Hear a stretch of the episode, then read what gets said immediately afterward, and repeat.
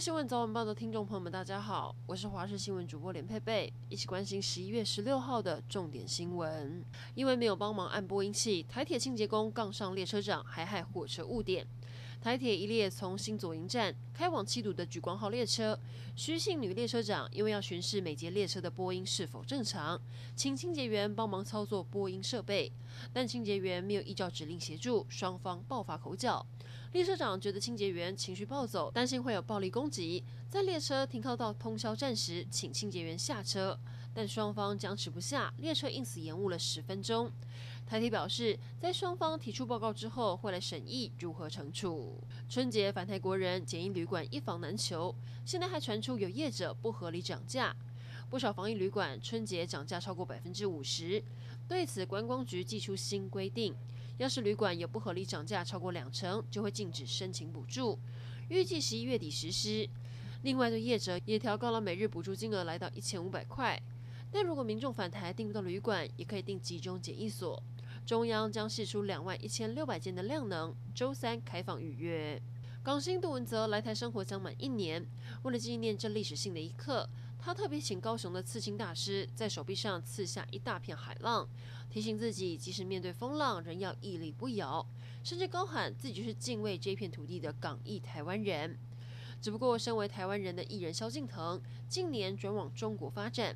之前在脸书晒出了自家毛小孩的影片，却引来艺人谢和弦在底下呛虾。他说：“看看你在人民币面前多乖。”一番话引来一万五千人按赞，甚至超过原本文章的赞数。在高雄爱河畔旁，拥有四十年历史的国宾大饭店传出熄灯消息，将比照台北国宾申请围老改建，重新打造饭店以及饭店式服务的豪宅。不过，高雄地标之一的国宾要改建，在地人相当不舍。方仲指出，由于周边有亚洲新湾区，加上国宾位处河景第一排，这一改建预期会带动前金林雅区的发展。连续九年每一次都秒杀的鹿港小吃宴鹿席宴，今天一早开抢，网络开放四十桌，一分钟内秒杀；传真也开放四十桌，三分钟额满，加上现场排队有一百六十桌，二十分钟完售，限量两百桌，统统卖光，真的好难抢。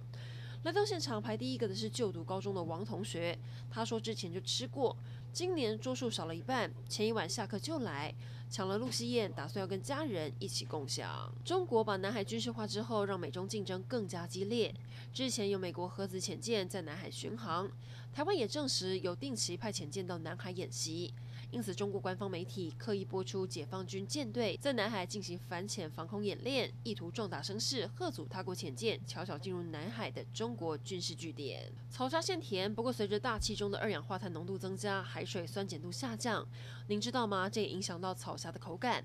国立中山大学研究，把草虾分别养殖在一般海水跟海水酸化的水一段时间后，再把两池的草虾煮熟，给四十人盲测，结果发现海水酸化的草虾无论是外观、口感都比一般海水养殖逊色。而这个研究不但登上了国际期刊，也警醒大家，地球暖化正在加速威胁中。